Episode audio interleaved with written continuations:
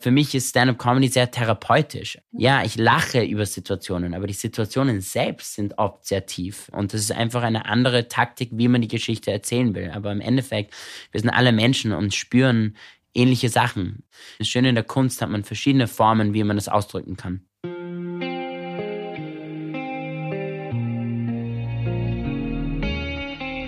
Herzlich willkommen zu der Podcast-Reihe 2021 JLID. Die Abkürzung steht für jüdisches Leben in Deutschland.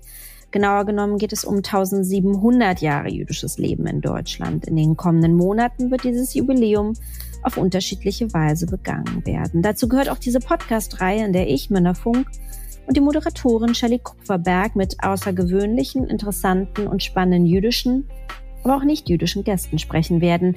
Wie stellt sich die Lebenswirklichkeit von Juden und Jüdinnen in Deutschland dar?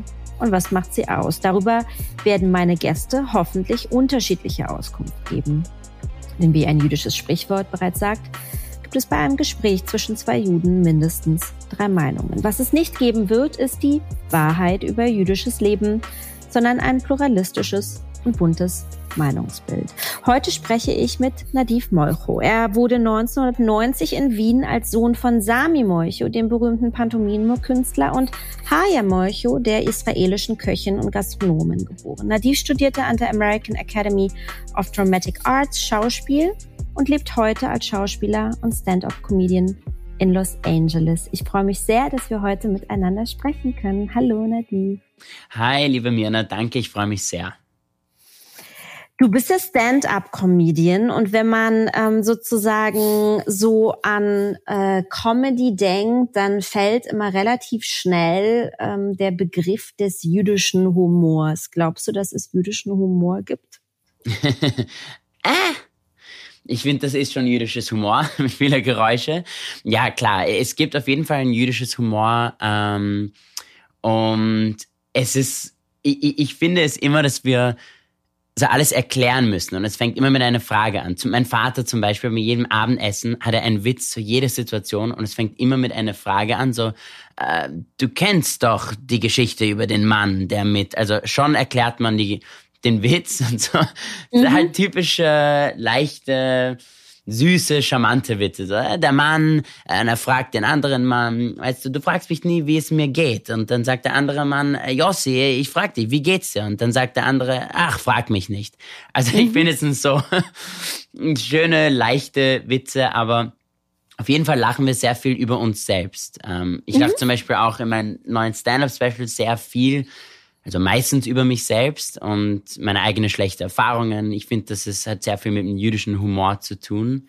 Und ja, wir lachen halt mit gutem Herzen auch über das Stolpern und Misslingen von anderen Menschen im Leben, ohne mhm. Kritik mhm. oder ohne Urteil, aber, aber großteils über unsere eigenen Schwächen, würde ich sagen. Mhm. Und was bedeutet für dich Comedy? Ähm, das Leben nicht so ernst zu nehmen. Keine mhm. Angst davor zu haben, über das Leben oder auch dunkle Zeiten im Leben zu lachen und das, das Leben einfach mit, mit Humor zu sehen und manchmal halt übertriebene Versionen von der Wahrheit zu erzählen, ähm, aber keine mhm. Angst davor zu haben. Es ist nicht leicht, auch Schadenfreude ohne jemanden zu verletzen. Das, das finde ich, ist, ist Comedy für mich. Ist so, ist äh, Humor oder jüdischer Humor so eine Art Überlebensstrategie?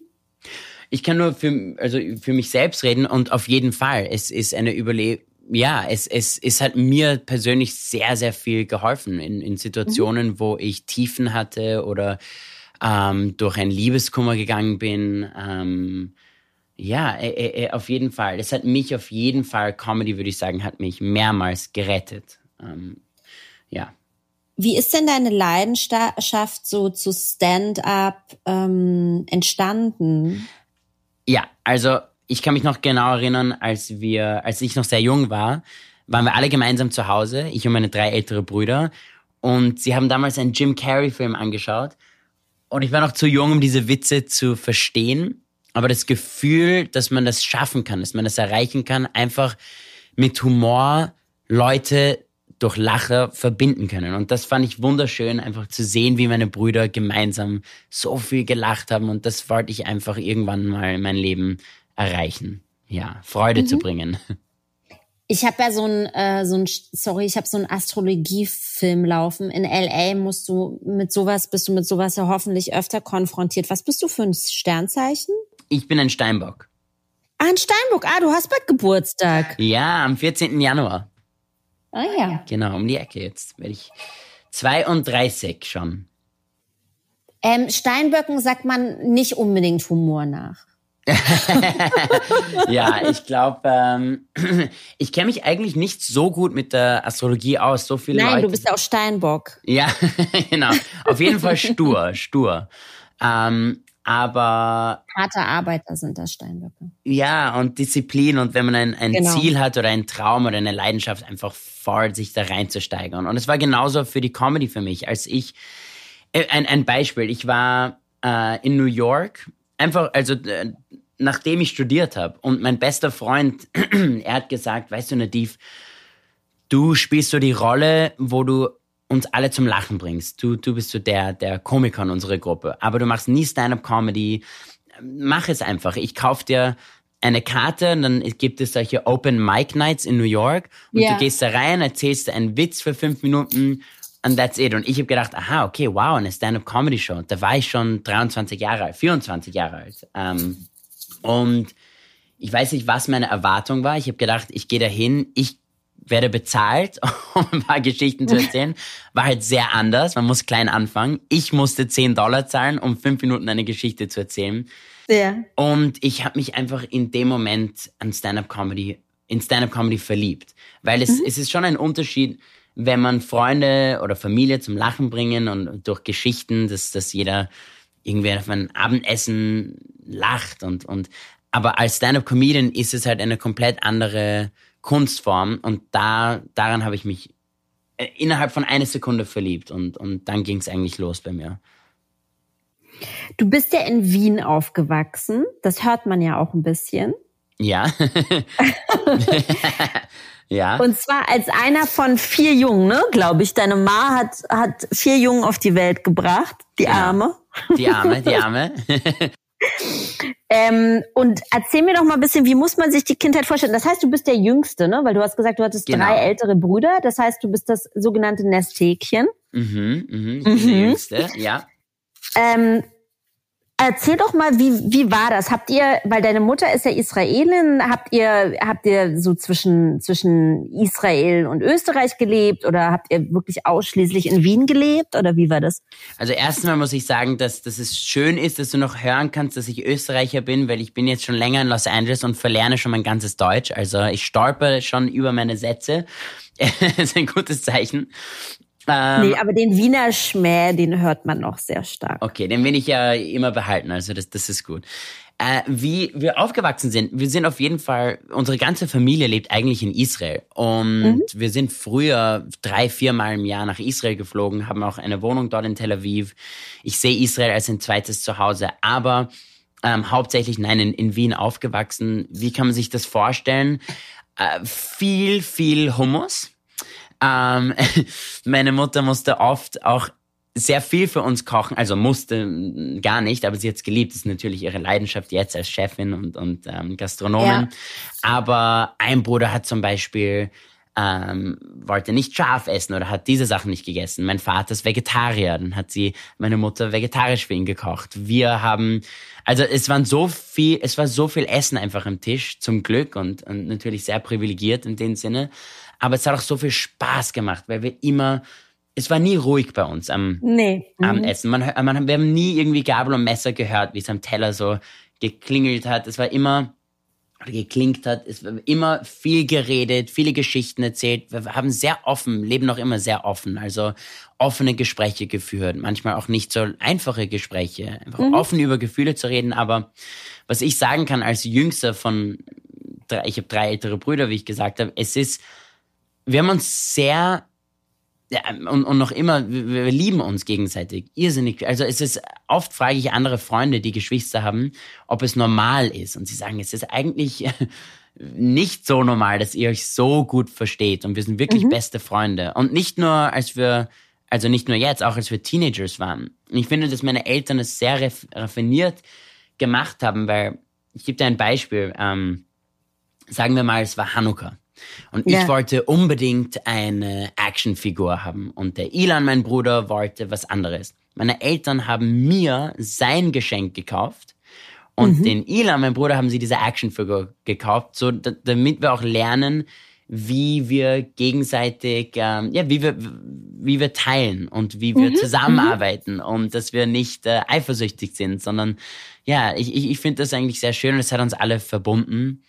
Ähm, und ja, zu Hause war es einfach irrsinnig spannend und nie langweilig. Wir haben Theaterstücke inszeniert, wir haben Zaubershows gemacht. Als ich noch ein Baby war, wir haben so viele Videos als, äh, von unserer Kindheit. Mein mhm. Vater hat fast die ganze Kindheit gefilmt und es ist jetzt so schön zu sehen, wie wir, auch als ich ein Baby war, haben meine Brüder Zaubershows ge gehabt und ich habe einfach zugeschaut in meinen Crib.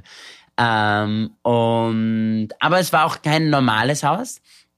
Die meisten Kinder mein Alter haben damals mit so Autos gespielt und kleine Spielzeuge. Mein Vater hatte eine ganze Vitrine von Kamasutra-Figuren äh, das heißt, als Kinder haben wir auch oft mit so Sexfiguren gespielt, als äh, mhm. nicht nur mit Autos und Choo-Choo-Trains.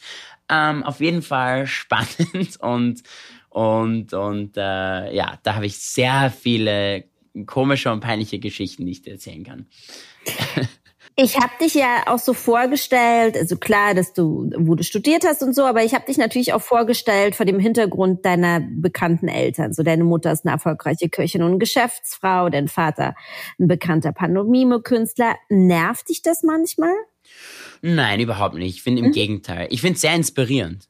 Meine Mutter mhm. hat immer viel gemacht. Ähm, also erstens mal hat sie den schwierigsten Job gehabt, und zwar Mutter von vier Jungs. Ja, ähm, Hardcore, sag ich dir. Hardcore. Ich bin Mutter eines Mädchens und ähm, und denke immer nur und immer wenn ich ähm, meine Freundinnen mit ihren Jungs sehe, denke ich nur, ja. alter krasser Scheiß. Oh Mann. ja, vor allem weil wir alle so aber weil wir, wir sind ja alle nur zwei Jahre auseinander. Also ich bin der mhm. Jüngste, mein ältester Bruder, der Nurel, ist nur sechs Jahre älter. Also irgendwann mhm. haben wir uns auch gegenseitig großgezogen, wo die Eltern ja. ein bisschen eine Pause machen konnten. Ja. Ähm, aber ja, die, die, die Haya, meine Mutter, hat immer gemacht, ob sie, sie hat früher Wolljacken und Pullover gestrickt, dann hat sie angefangen, Caterings zu organisieren für Freunde, inklusive unsere Bar Mitzvahs und, und jetzt lebt sie halt ihre neue Leidenschaft und mhm es zeigt mir einfach, dass es auch nie zu spät ist, einen Traum in Erfüllung zu bringen. Oder, oder sogar mehrere Träume. Ja, auch dass man das alles, alles zusammen machen kann. Also dass es sozusagen kein, äh, kein Ausschlusskriterium ist, in dem Moment, wie man Kinder bekommt, halt auch irgendwie sein eigenes Leben noch zu erfüllen. Genau, so. genau. Und, und, und das ist... Ähm, ja, und man sieht auch von, von Bildern und Geschichten und Videos und wenn man meine Mutter fragt, sie hat jetzt einfach geliebt, Mutter zu sein. Es war mhm. jetzt nie irgendwie so ein, oh, jetzt habe ich Kinder. Oh. Sie wollte, es war auch ein Traum für meine Mutter und hat auch lange mhm. Jahre probiert, Kinder zu bekommen mit meinem Vater. Mhm. Und ich glaube, sieben Jahre lang haben sie es nicht geschafft, als sie Krass. auf Welttournee waren mit meinem Vater als Pantomime. Und ähm, und ja, und, und, endlich ist es dieser Traum von, von, von meinen und Eltern Und dann vier gleich hintereinander alle zwei Jahre. Das ist ja wirklich total Ja, und, und meine Mutter wollte immer eine, eine Tochter haben. Immer ja, eine das Tochter. merkt man, sonst wären es ja auch gar nicht vier geworden. Genau, genau. Be careful what you wish for. Sie hat auch immer, wenn man Bilder anschaut, ich, ich vor allem als Jüngste, ich war sozusagen ihre letzte Chance, ein Mädchen zu kriegen. Und ja, genau. So oft haben, ich sehe Bilder, wo ich Kleider trage, eine Blume hinterm Ohr. Nicht, dass das äh, Mädchen nur an anziehen, natürlich, aber es war einfach so lustig. Auch, auch schön zu sehen, meine feminine Seite auch, dass es rausgekommen ist. Und ich finde, ja. ich habe eine gewisse Sensibilität auch deswegen. Und ja, es ist, ist auf jeden Fall schön. Ähm, und äh, ja, und, und mein Vater gleichzeitig, er hat er hat als allererstes immer die Rolle vom Vater gespielt, bevor er mhm. jetzt Pantomimenkünstler oder Körpersprache-Experte war bei uns zu Hause. Ich kann mich noch genau erinnern, wir waren am Weg zur Schule. Ich habe meine zweite Schauspielrolle gehabt ähm, oder ein Casting damals und er wollte mir Tipps geben. Er ist natürlich Schauspielexperte, auch war auch Schauspielprofessor ähm, jahrelang auf, auf dem ähm, Max Reinhardt Seminar in Wien. Und ich habe ihm damals gesagt, dass ich, er, er sollte eigentlich nur die Rolle spielen vom Vater und nicht als Lehrer. Und es war so, er war so schockiert, so, wow, ich war so jung damals, als ich es gesagt habe. Und er hat sehr respektiert. Ähm, aber jetzt, wo ich 31 bin, alle meine Castings, alle meine Auditions und Rollen tue ich immer mit ihnen arbeiten. Wir gehen auf Zoom oder ah, auf ja. Skype. Mhm. und arbeiten wirklich stundenlang zusammen. Ich lerne extrem viel von ihm und nehme auch so viel Inspiration von ihm. Er, er weiß einfach so viel, er hat so viel Erfahrung in dem Sinne. Aber das Schöne ist, dass wir erst jetzt über seine tolle Karriere lernen. Und er hat es nie auf uns gezwungen. Es war nie so, mhm. ich bin, es war eher nur durch andere Leute. Als wir im Flughafen mhm. waren und plötzlich der Security-Typ hat gesagt, oh, ich habe eine Show vor 20 Jahren gesehen, es hat mein Leben verändert. Also es war immer nur so, ja, von anderen Leuten die Geschichten gehört. Ja, Aber er, verstehe. Ja, er, er hat, als allererstes war er wirklich nur, ja, Vater. Role Model. Voll schön. Mm, Voll schön. Sehr schön, ja. Welche, welche Rolle hat das Judentum in eurer Familie gespielt? Ähm, ja, schon eine große Rolle. Wir sind jüdisch aufgewachsen, aber nicht religiös. Ähm, mhm. Ich finde. War, wart ihr auf so jüdischen Kindergärten und Schulen oder so gar nicht säkular? Mm, ein bisschen so Shomer Zair, ein bisschen ähm, äh, Hebräischunterricht natürlich. Ähm, mhm.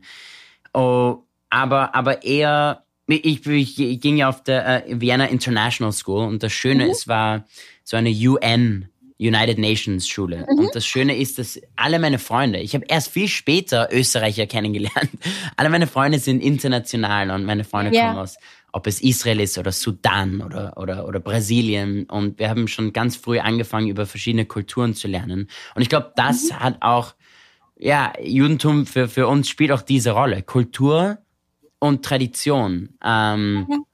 Mein Vater hat zum Beispiel immer Geschichten erzählt beim Schabbat oder Feiertage. Ähm, und wir als, als Jungs, als Brüder konnten immer kreativ sein. So wie werden wir die individu individuell die Symbole dieser Geschichten sehen? Also wir, wir hatten eine Freiheit, symbolisch zu denken. So nicht jede Geschichte ähm, bedeutet genau eine Sache. Ähm, also es hat mhm. uns beigebracht, offen zu denken und dass die Antwort oft zwischen A und B liegt. Ähm, mhm. Aber ich fand es so lustig, weil ich kann mich noch jede, noch immer heute, also jedes Pessach oder Yom Kippur gehen wir Brüder so im Wohnzimmer und schnell lesen so Synopsis, so, oje, oje, was ist jetzt dieser Feiertag wieder? Weil mein Vater, unsere Eltern werden uns interviewen, sie wollen wissen, dass wir es wissen und äh, wir haben immer so schnell so vorgelesen. Als ich zum Beispiel sehe, dass der Elior, mein Bruder, liest gerade diesen Text vom Buch und ich weiß, ich habe schon geplant, okay, wenn es zu mir kommt, muss ich sicherlich, dann lese ich noch zwei Blätter im Voraus, aber ich muss diesen Text lesen. Schnell vorlesen, damit es scheint, dass ich alles über diesen Text wisse, äh, weiß. Aber ja, also wir nehmen es auch mit Humor und natürlich ist, ähm, spielt es eine große Rolle, aber wir sind jetzt nicht streng religiös. Ich würde sagen, mhm. ich bin Jew-ish wenn man das mhm. so sagen darf. Wien hat ja eine doch relativ große orthodoxe Community. Das wissen ja gar nicht so viele, aber mhm. ich, wenn man, wenn man dort ist, die haben ja auch so ein, also die leben ja in so einem bestimmten Stadtviertel. Ich kann, kann mich nicht mehr erinnern, wie das heißt, aber wie ist denn das eigentlich so mit so einer, so generell mit der, mit der jüdischen Community in Wien? Also es interessiert mich jetzt einfach und vielleicht auch so die Hörer.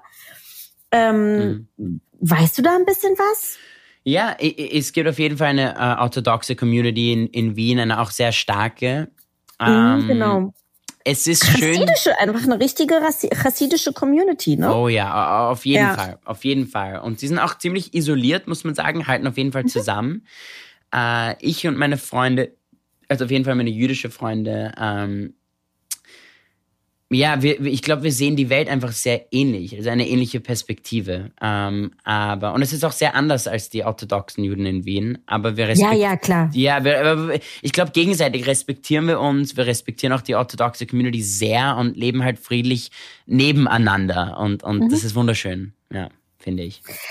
Du bist zum Stu Studieren ja dann ähm, nach New York gegangen, hast Österreich mhm. verlassen. Ähm, wie haben sich denn so diese ersten Jahre Amerika angefühlt? Vielleicht auch so in Hinblick auf deine jüdische Identität, weil was man ja so gerade in New York oder LA hat, ist, dass man plötzlich, also was, das dann auch wirklich, also dass man viele Juden kennenlernt, weil einfach sehr viele Juden in Amerika leben, so, ja, und das nochmal vielleicht auch so eine, ein anderes Gefühl irgendwie kreiert. Ich weiß nicht, also so ging mir das immer, aber wie geht, wie, wie ging dir das? Ja, also ich, ich musste auf jeden Fall nie über meine Schulter schauen. Ich habe da keine Angst gehabt, kein Grund Angst zu haben. Ich habe, also ich lebe auch generell mein Leben nicht mit mit Angst, aber in New York war es ein bisschen ein Kulturschock, ähm, aber im guten, im positiven Sinne. Also es war mhm einfach wunderschön zu sehen, wie man in einer Stadt leben kann mit einfach so viele verschiedene Kulturen und Religionen und, und Stile und, und ähm, dass die Menschen einfach so offen dort leben und es ist so bunt. Und ja, als, als, als Jude in New York ähm, habe ich mir nie Sorgen gemacht. Im Gegenteil, ich habe so viele neue jüdische Leute kennengelernt. In Wien sind wir immer dieselben, also es ist halt eine kleine Stadt. Aber ja, ich habe mich, ähm, ja, ich, ich fand es generell einfach ähm, eine Bereicherung. Und nicht nur jüdisch zu sein in New York, aber aber auch die verschiedene, ja, also erstens mal die verschiedene Synagoge zu sehen. In Wien war ich immer im selben Tempel für Yom Kippur mhm. und Pessach. Und plötzlich sehe ich, wow, es gibt eine, wo die Männer und Frauen gemeinsam in ein Zimmer sind ähm, mhm. und, und nicht separiert. Und, und ich war auf eine Synagoge, wo es wirklich wie eine Broadway-Show war, wo sie so, so übertrieben gesungen haben und mit so viel einfach Leidenschaft und so theatermäßig, so eigentlich lustig, das zu sehen. Und manche Frauen haben dort Kippas angezogen. Also es war wirklich mhm. spannend mhm. und ich habe da sehr viel gelernt. Aber generell als 18-Jähriger in New York zu leben, habe ich mehr von der Stadt gelernt als selbst in der Schauspielschule. Ähm, mhm. Und ja, ich liebe immer noch New York. Ich muss immer wieder hinfliegen. Um, mhm. Ja. Ich liebe es. Das heißt, ah, du bist schon mit 18 nach New York gegangen. Mhm. Lebst du jetzt so lange auch schon in Amerika? Nein, ich habe dort studiert drei Jahre lang ja? und dann war ich kurz in Los Angeles. Dann hat meine mhm. Mutter mich angerufen. Ich kann mich noch genau erinnern. Mein Visum ist fast abgelaufen und sie ruft mich an und sagt, Nadiv, ich will ein Kochbuch rausbringen und zwar äh, inspiriert von marokkanisches Essen und wir wollen, mhm. dass die ganze Familie nach Marrakesch fliegt, um dort auch Bilder zu machen und im Kochbuch eine Rolle zu spielen. Und da habe ich gesagt, weißt du was, ich bin jetzt 21, ähm, oder nein, da war ich 23 schon. Ähm, ich, ich, ich tu lauter Castings machen für kleine Rollen, Studentenfilme, Hintergrundrollen oder, oder in Musikvideos zu spielen. Ich will mir selbst die Chance geben, eine Hauptrolle zu spielen. Da habe ich gesagt, mhm. ich komme nach Marokko, mein Visum läuft sowieso ab. Und ich komme mit drei, vier Freunde, die genauso viel Leidenschaft haben und wir, wir werden gleichzeitig zum Kochbuch einen Film drehen. Ah. Und da habe ich gedacht, okay, also meine Mutter wird klarerweise so viele gute Speisen kochen und Rezepte kreieren. Sie hat ein Team dort. Ich werde einen Film schreiben, der sehr wenig Geld kosten wird. Ich habe mhm. mein Bar Mitzvah Geld da ausgegeben äh, für mein für mein und es war ein Spielfilm, also ein 90 Minuten Film. Mhm. Ich habe gesagt, ich gehe dahin und ich werde einfach smart denken. Okay, meine Freundin im Film wird auch eine Köchin sein. Das heißt, wenn immer meine Mutter fertig ist mit ihren Rezepte, kommen wir rein mit unserer kleinen Kamera und filmen und machen, als ob wir diese Speisen kreiert haben. Also die Geschichte wird sein, meine Freundin ist Köchin, wir sind nach Marokko geflogen und haben alle selbe Locations verwendet. Also ähm, ja, es war, es war, das war so meine erste Erfahrung, wo ich selbst mhm. gelernt habe, wow, ich muss nicht beim Telefon sitzen und warten, bis eine, eine, ähm, ja. eine, eine Opportunity kommt. Ich kann selbst ja. meine Arbeit machen. Und das habe ich von meiner Mutter auch gelernt, einfach tachless, wirklich ohne Angst ins kalte Wasser zu springen. Mhm. Ähm, also dann bin ich wieder zurück nach, danach nach Europa gezogen, habe in, in Wien den Film weitergefilmt. Und erst jetzt im Mai, also vor sechs, ein paar Monaten, yeah. bin ich ähm, nach LA wieder gezogen. Ja, dazwischen ah, in Europa. Okay, alles Zeit. klar. Du hast sozusagen in der Zwischenzeit die ganze Zeit in Wien, genau. in Wien gelebt und hast dann wahrscheinlich für deutsche Produktion gearbeitet und sowas. Genau das. Und eigentlich mhm. habe ich erst vor ein paar Jahren meine erste deutschsprachige Rolle gespielt, weil ich auch mhm. mit Englisch aufgewachsen bin, ähm, ja. von der Schule aus. Ähm, auch mein Humor, ob es jetzt meine Stand-up-Comedy-Sachen sind oder Comedy-Filme. Ich habe immer, ich habe mich sehr an die amerikanische Filme ja, ja. und Humor identifizieren können und deswegen war es schwieriger für mich, in Österreich Schauspieler zu sein. Absolut. Aber klar. die ganze Industrie hat sich geöffnet und ich habe ähm, mein, mein ich glaube, dass das Größte für mich in Österreich war, in Freud mitzuspielen, was ein Traum mhm. war, weil es ein österreichisches Projekt war, aber trotzdem konnte ich eine, eine jüdische Rolle spielen, was mir emotional also viel bedeutet hat. Und es mhm. war auch eine internationale Produktion, die in Amerika ja. gezeigt. Also das war für mich einfach ein Win-Win und ja. Hat deine Mutter mit euch Hebräisch gesprochen oder hat die hat sie schon Deutsch gesprochen? Meine Eltern haben gegenseitig, also miteinander haben sie Hebräisch gesprochen. Aha. Wir Brüder haben immer Englisch gesprochen und dann haben mhm. haben wir mit unseren Eltern Deutsch geredet. Dann war da noch ah. ein bisschen Spanisch im Haus. Meine Mutter hat Rumänisch gesprochen. Mein Vater als Pantomime hat sehr wenig gesprochen, ein paar Jahre lang. Obwohl schreien kann er sehr laut, muss man dazu sagen.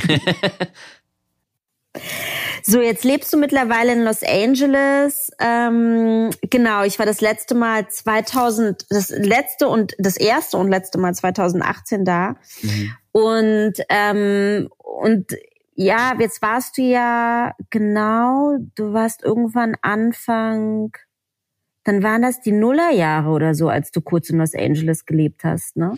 Hat sich mhm. da in den, in den letzten, was weiß ich, zehn Jahren ein bisschen was verändert? Wie erlebst du das im Moment? Ähm, ja, schon, auf jeden Fall. Ich, ich finde, ich find, LA bleibt grundsätzlich immer LA. Ähm, mhm. Das heißt, dass man eine gewisse Energie hier spürt. Jeder will was erreichen. Und das finde ich auch sehr schön, mhm. weil man motiviert einander gegenseitig. Ähm, mhm. Aber ja, ich, jetzt nach der Corona-Zeiten sieht man auf jeden Fall, ähm, wie schwierig es war für viele Leute. Viele Restaurants ja. sind geschlossen, viel mehr Obdachlose. Ähm, wir müssen mhm. halt einander gegenseitig helfen und unterstützen, weil es, ja, ich glaube, es ist, ich habe ein, ein, ein, ein Luxusleben in, in Wien gehabt. Ähm, alleine mit, mit, ähm, mit äh, wie sagt man, ähm, nur Health Insurance. Mhm. Ähm, dass man hier viele, die Corona hatten und so, sie haben nicht die, die, die Möglichkeit, einfach zu einem Arzt ja, zu gehen ja. und sagen, ich brauche das oder dies oder ich will jetzt eine Woche im Spital liegen. Also man merkt das schon ein bisschen, dass es ähm, hart war für LA. Mhm. Es war ein extremer Shutdown hier, die ganze Industrie hat sich geschlossen, aber ja. gleichzeitig finde ich, dass es noch so lebendig ist, weil jeder, wie gesagt, will was hier schaffen und wir wollen die Welt mhm. irgendwie verändern. Mhm. Ähm, aber wenn ich zum Beispiel hier als, als Jude lebe, mhm. du hast mich vorher gefragt, so die orthodoxen Juden in Wien, sie sind so isoliert äh, in Wien, wie ich, mir, wie, wie ich das ähm, einfach erlebt habe, aber in Los Angeles habe ich zum Beispiel jetzt erst zum ersten Mal gute Freunde gemacht, die auch orthodoxe Juden ah, sind. interessant. Mhm. Gute Freunde. Und obwohl wir viele Unterschiede haben, sehen wir, wie viel, wie viel wir auch gemeinsam haben. Ich mache zum mhm. Beispiel Shabbat bei ein guter Freund von mir hier, Menachem, der most Jewish name, Menachem Chem, ja. heißt er, Menachem Chem. Und ähm, ich war so erstaunt, weil er ist ein Stand-up-Comedian hier in LA. Mhm und, und tut Shows machen und lacht auch über sich selbst und über, äh, wie es ist, orthodox zu sein. Und mhm. ich finde das, ich habe ich hab nie erwartet, dass wir so auch zusammenleben können. Nicht nur nebeneinander, aber auch miteinander. Und natürlich haben sie ihre eigenen Regeln und so weiter, aber das finde ich sehr schön. Das habe ich zum ersten Mal in LA erlebt. Und ähm, yeah. das fand ich auch wieder eine Bereicherung. Ja, voll gut. Ähm, wie ist da, wie ist da im Moment diese Corona-Situation in LA? Tragt ihr alle noch Maske oder, oder ist ähm, alles? Ja, es ist, ähm, wir tragen Masken für, wenn man in ein Restaurant geht oder, ja. oder in eine Bar reingeht, aber eigentlich, wenn man sich hinsetzt, kann man sie ähm, abmachen. Mhm. abmachen und sonst ist alles eigentlich offen. Man, man braucht fast überall eine Impfung, Impfpass. Ja. Also man ja. kann in kein Restaurant gehen, keine Bar, kein mhm. Kino sogar ohne Impfpass. Mhm. Ähm, und das heißt, die meisten hier sind geimpft. Ich habe jetzt meinen mhm. Booster-Shot bekommen, meine dritte Impfung. Ähm, und es ist auch, ich finde, in Wien war es so, so, so schön, weil wir Schnelltests ähm, sehr leicht bekommen. Wir haben in jeder Apotheke kann man gratis einen Schnelltest organisieren oder einen ja. PCR-Test. Das war hier schwieriger, aber mhm. wegen, aber in der Impfung jetzt ist es irrsinnig leicht. Ich habe jetzt vor einer Woche ohne Termin ein Walk-in ähm, in, in ein, ist wie ein Aldi quasi, so ein, ein, mhm. ein Rite Aid heißt es, einfach ohne Termin hingegangen, habe einen Booster-Shop bekommen. Die meisten sind jetzt geimpft und es ist viel offener jetzt. Die Menschen, es ist auch jeden Tag Sonnenschein. Also wir haben nicht das Problem ja, im Winter, oh je, es wird kalt, die Leute haben eine Grippe. Also das generell ernähren sich auch Leute sehr gesund hier in Los Angeles. Ähm, ja, voll. Nicht überall in Amerika, aber in LA und haben ein gesundes Lebensstil, machen ja, viel genau. Fitness, genau. Sport und also es fühlt sich sehr, ja, in dem Sinne sehr gut an hier. Ich habe jetzt, ja, sorry, dass ich, ich nur, ich habe jetzt für, mit Netflix gearbeitet viel und mhm. da muss man zum Beispiel äh, geimpft sein. Also man darf nicht mal als Schauspieler arbeiten mhm. ohne einen Impfpass. Ja. Du bist ja, wenn man so will, aber trotzdem eigentlich noch so mitten in der Pandemie rübergegangen. Was war da jetzt der Auslöser, das jetzt einfach zu machen oder zu wagen oder zu sagen, ey, ich, ja, jetzt reicht's mir mit Wien jetzt doch, ich mach das jetzt mit LA? Es war so ein Beispiel von einfach Sachen passieren, genau wann sie passieren für einen Grund. Ich habe in meinem Kopf geplant gehabt, weil ich bin ja eigentlich nach LA gezogen offiziell dorthin gezogen und drei Tage danach bin ich wieder nach Wien geflogen, mhm. ähm, wegen Corona. Ich gedacht, ich würde dann lieber mit meiner Familie sein. Ähm, es war ziemlich schwierig für mich, auch ohne Arbeit, ohne, es war auch ein Grund, das, darüber werden wir sicher später reden, warum ich mein Stand-Up-Comedy-Special gemacht habe. Aber ich habe mir selbst in meinen Kopf gesagt, im Mai will ich wieder nach L.A. ziehen. Im Mai, mhm. es wird dann wärmer, es wird einfach, es, es hat sich so angefühlt nach eineinhalb Jahren in Wien, will ich im Mai wieder nach LA ziehen. Ich habe einfach ein Bauchgefühl gehabt im Mai. Und plötzlich kommt ein Casting von meinem Manager aus LA und sagt, Nadiv, wir fangen jetzt wieder an, in LA Filme zu drehen. Ja. Ähm, kannst du hier ein Casting machen für einen Film The Grey Man? Das ist ein Netflix-Film und du musst halt lügen, dass du in LA bist, obwohl du noch in Wien bist. Ich habe dieses ja. Casting-Video zu Hause in meiner Wohnung in der Prinz-Eugen-Straße in Wien gefilmt, habe gesagt, ich bin momentan in Los Angeles, ich bin available und ich habe die Rolle bekommen. Und dann schreibt Super. er mir, und das war, das war im März oder so. Und dann sagt mhm. er, okay, Drehbeginn ist der 6. Mai. Obwohl ich, mhm. ich mir zehnmal gesagt, hundertmal im Kopf gesagt, im Mai will ich rüberfliegen. Also ja. es war einfach meant to be. Ja, mhm. dann bin mhm. ich für den Film hingeflogen. Am 26. Du hast gerade schon gesprochen über dieses Stand-up-Special. Am 26.12. Ähm, erscheint das ja. Mhm. Es heißt Der, die, das. Ja.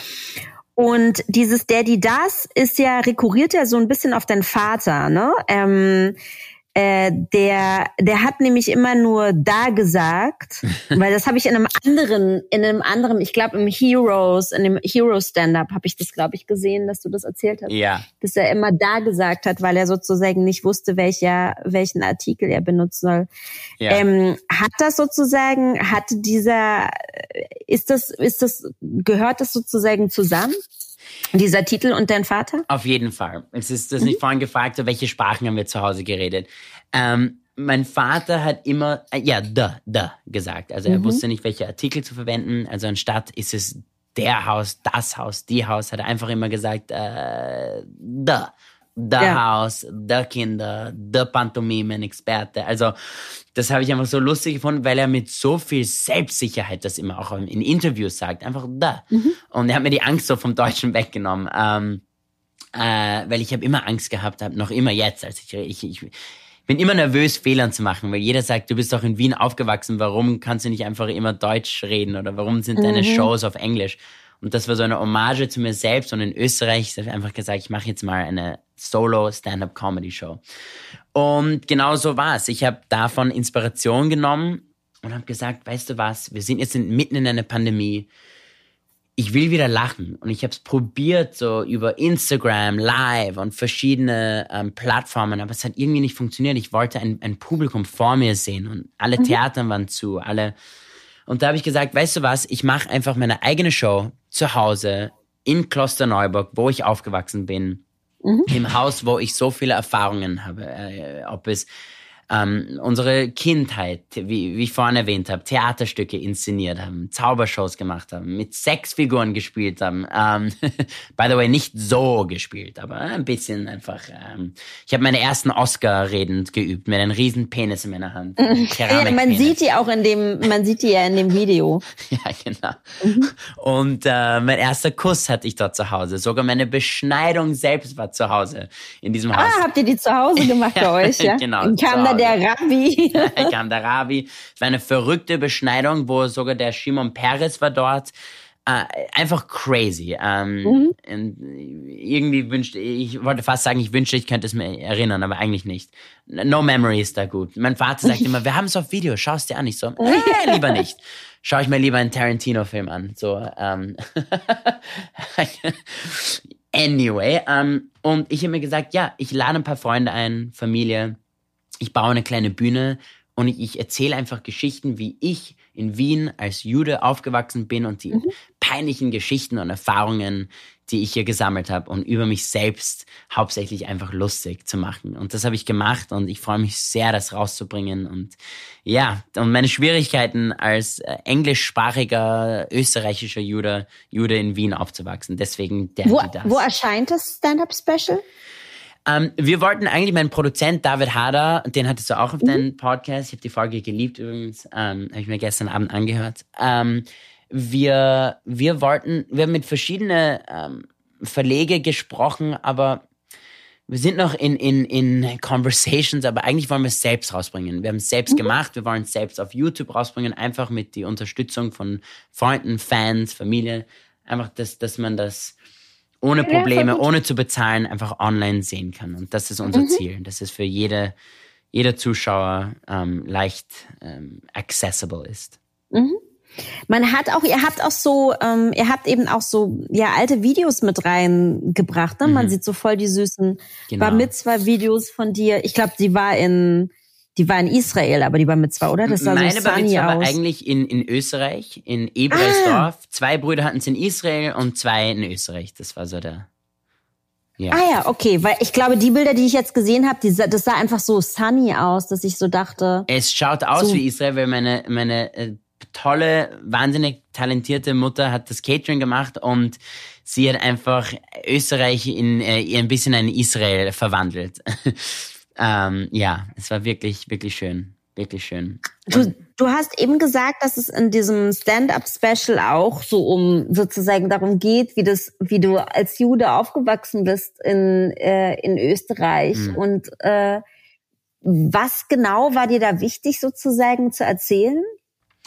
es war wichtig, ähm, dass ich offen über meine Erfahrungen reden konnte, aber ohne sie zu beurteilen oder irgendwie. Ähm, ich, ich, ich, wollte einfach ganz offen über meine Kindheit sprechen. Und ich finde das auch mhm. sehr wichtig als Comedian, ohne Angst. Also auch, auch, auch tapfer genug zu sein, verletzlich zu sein. Ähm, mhm. Und nicht nur über gute Erfahrungen zu reden, sondern auch über peinliche Sachen und über Situationen, wie ich zum Beispiel nie eine Einladung bekommen habe, Weihnachten zu feiern bei Freunden. Das ist immer so schwierig war, jüdisch zu sein für Weihnachtszeiten. Jetzt fliege ich wieder nach mhm. Wien äh, für, für Weihnachten und es ist immer so, wir unter uns, jüdische Freunde, machen immer dieselbe, wir essen chinesisch und gehen ins Kino. Es, die genau. Straßen sind leer, mhm. wir klopfen immer kalt draußen auf die Türen. Lässt uns jemand dieses Mal rein, bitte. Wir wollen unbedingt Weihnachten feiern, dieses wunderschöne Weihnachtsbaum und die Geschenke alle sagen so, ja, aber ihr kriegt ja acht Geschenke, oder? Ihr feiert ja Hanukkah acht Tage lang. Äh, äh Geschenke. Ich habe entweder die alte Socken von meinem Bruder bekommen oder ähm, ja, oder, oder, oder nicht. Aber einfach darüber zu sprechen, aber es ist auch nicht. Ich, ich, ich, ich, mein einziges Ziel, so, und du hast mich vorhin auch gefragt, äh, was ist Comedy für mich?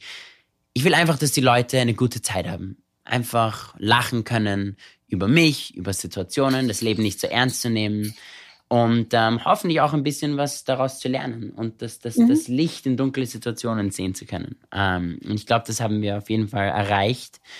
Und ähm, ja, ich freue mich, das endlich rauszubringen. Und wenn das Video dann erscheint, hast du, willst du das sozusagen auch noch live performen? Hast du da so Pläne, dass du das immer, dass du damit irgendwie auf Tour gehst oder dass du es nochmal, wenn du jetzt in, wenn du jetzt über Weihnachten nach Wien zurückfliegst, dass du halt irgendwie dir in irgendeinen Raum mhm. mietest und es da nochmal zeigst oder so? Äh, ich glaube, vielleicht mache ich eine kleine Premiere, ähm, mhm. aber ich, ich will immer ich bin immer so ehrgeizig, ich will immer neue Witze erzählen. Auch hier in LA, ah, ich mache Stand, mhm. viel Stand-up-Comedy. Und wenn ich jetzt eine Show mache, dann natürlich werde ich dieselben Witze hundertmal üben und so weiter. Aber ich habe es immer anders gemacht. Viele Comedians haben ein Special und dann machen sie ein Jahr lang diese Show oder ein halbes Jahr ja, lang genau. gehen sie auf Tour. Und ich mache jedes Mal eine andere Show, anderes Material, neues Material. Und ähm, auch hier in LA mache ich immer wieder neue Witze. Also für mich habe ich diese Geschichten erzählt und vielleicht behalte ich ein paar und verbessere sie natürlich, werden nur besser. Und nur so kann man auch einen Witz workshoppen. Es ist so schwer, ähm, das habe ich auch probiert während in, in der Pandemie so äh, Witze zu erzählen oder zu schreiben oder, oder live auf Instagram, aber die Realität ist, man muss es vor einem Publikum so oft üben, bis man merkt, aha, das funktioniert, das funktioniert mhm. nicht, so ist es besser, so ist es nicht. Aber ja, ich, ich, eigentlich bin ich immer so einer, der etwas macht und dann will ich gleich sofort was Neues machen. Also ich glaube, diese Show steht auf, auf eigenen Beinen und ich, ich denke schon an, an das nächste. An das nächste. Gibt es irgendwelche Comedians, die, die du aktuell so richtig gut findest?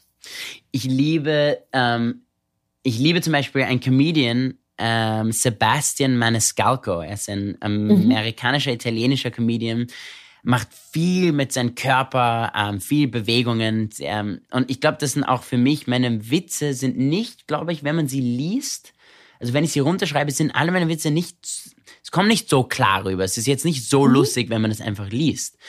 Ähm, aber wie ich die Geschichten erzähle, glaube ich, ist spannend, weil ich das auch von meinem mhm. Vater bekomme, diese Flexibilität und ich habe keine Angst, mich weißt du, wie ein, wie ein, ein, ein Ballerino sozusagen auf der Bühne zu benehmen. Mhm. Ich mache manchmal Spagate und ich mache verschiedene Bewegungen, die lustig sind. Ähm, also es ist nicht immer, was man sagt, aber wie man es sagt. Also Sebastian Maniscalco ist auf jeden Fall eine Inspiration für mich. Ähm, und ich werde mehr und mehr into Jerry Seinfeld natürlich als einer der besten jüdischen amerikanischen Comedians. Ähm, da hat der David Hader mich äh, inspiriert. Er hat gesagt, du musst dir Seinfeld anschauen. Ich war immer ein mhm. Friends-Fan und Seinfeld fange ich jetzt erst langsam an.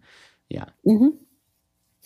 Willst du ein bisschen über Projekte sprechen, an denen du aktuell arbeitest? Ja, gerne. Also auf jeden Fall, mein, mein Ziel ist, dass die Leute Daddy das anschauen können und einfach ähm, einen Abend zu Hause genießen können, ohne zu viel nachzudenken, ein bisschen loszulassen. Und das war genauso mein Ziel. Ein bisschen, ja, ein bisschen Lacher wieder reinzubringen.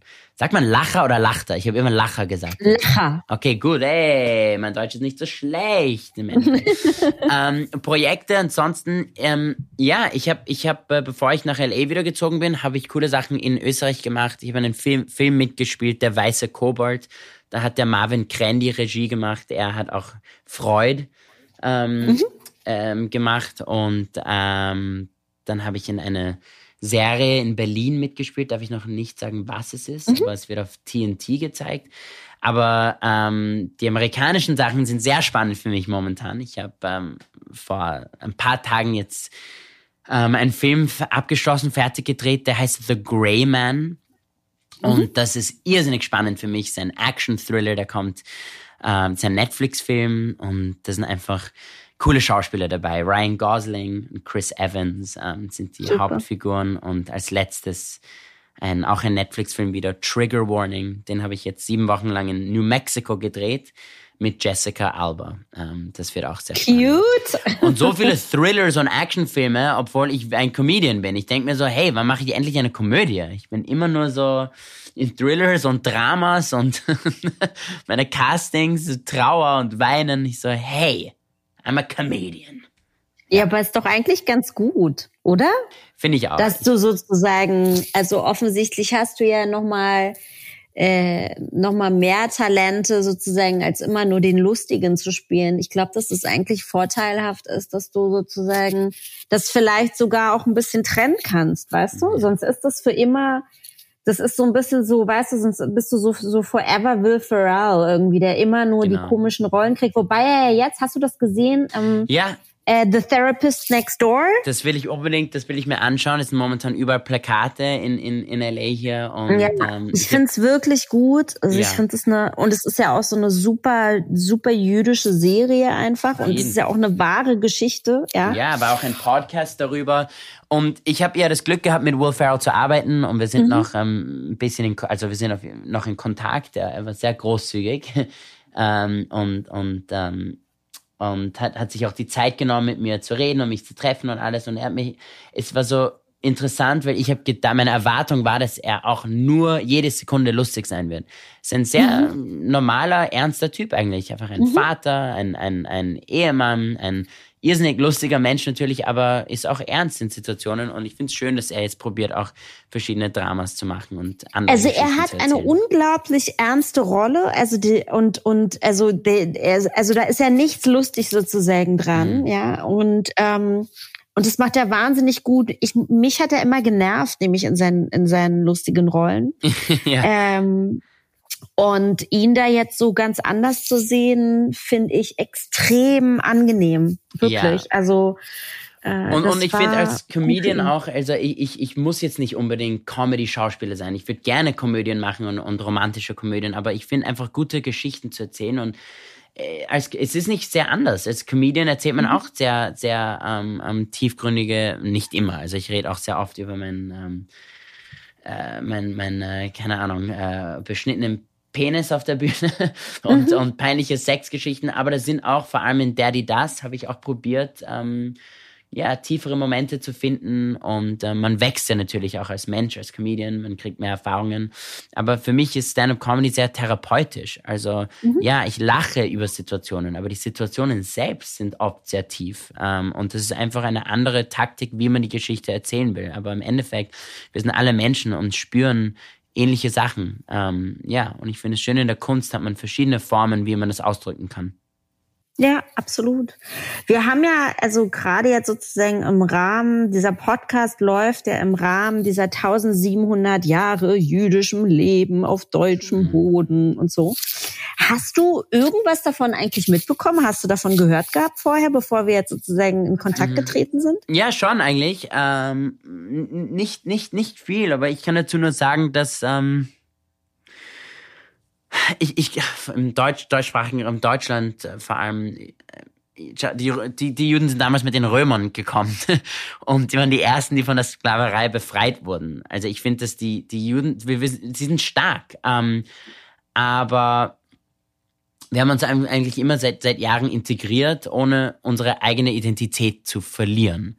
Ähm, mhm. Und das ist, ähm, ja, es ist genauso mit meinen meine, meine, meine Witze sind anders von den Witzen von anderen. Weißt du, aber trotzdem mhm. integriere ich mich in dieser letzten Show mit Österreich und, und ein, Öster, ein leicht österreichischen Schmäh zum Beispiel. Also ich finde, dass wir unsere Identität immer behalten. Ähm, mhm. und, und wir haben, ähm, und mit Erfolg übrigens, haben wir auch damals befreit. Aber ich finde, dass wir uns integrieren können und haben es auch bewiesen, dass wir uns integrieren können mit verschiedenen Kulturen, aber behalten unsere eigene Identität. Und das finde ich sehr wichtig. Das, das eigentlich, das bedeutet für mich, jüdisch zu sein. Das ist, mhm. unterscheidet mich zwischen Mensch und Nadiv, dass mhm. ich halt, ähm, ja, dass ich halt auch meine Identität bewahre. Ähm, ja. Weil ohne meine Identität bin ich einfach ein, ein, ein, Mensch, aber als, als Person bin ich auch jüdisch und daher, daher bin ich auch nadiv und das ist meine individuelle Eigenschaft und, und genauso den Judentum. Und ich finde, das haben wir auch als Juden gemeinsam. Und vielleicht ist es eine Ähnlichkeit, warum wir oft ähm, uns eng also zusammenhalten. Ähm, ja. Ich finde das auch nicht, by the way, besser oder, oder weniger, äh, ob es gut ist oder schlecht. Es ist einfach, es unter unterscheidet einfach mich von, von den anderen. Zum Beispiel als, als Podcaster oder Reporterin hast du auch deine eigene Identität. Du bist jetzt nicht einfach eine Frau, die mir auf der Straße Fragen fragt. Also mhm. du bist Mirna und du hast deine eigene Identität und das finde ich auch so wunderschön. Ähm, und das, ja, das, das ist eine lange, langgezogene Antwort. Ähm, ich denke, während ich rede, ich habe nicht die perfekte Antwort, aber, aber so sehe ich das. Ähm, ich ja? bin, ja, ja, so Voll sehe ich das. Ich bin äh, ganz gespannt auf, ähm, auf die der das und ähm, wünsche dir eine super schöne Weihnachtszeit in Wien. Wie lange bleibst du? Ich bleibe ungefähr drei Wochen. Ich freue mich sehr. Ich mhm. habe meine Familie jetzt sechs Monate nicht gesehen. Mhm. Ähm, und ich freue mich wieder. Vielleicht kriege ich dieses Jahr eine Weihnachtseinladung von ein paar Freunden. Wäre schön. und mein Wunsch ist, dass wir alle gesund miteinander und nebeneinander leben können. Mhm. Ja. Vielen Dank, dass wir gesprochen haben heute. Vielen lieben Dank. Es hat mich sehr gefreut. Danke. Und bis dann. Bis bye dann. Bye.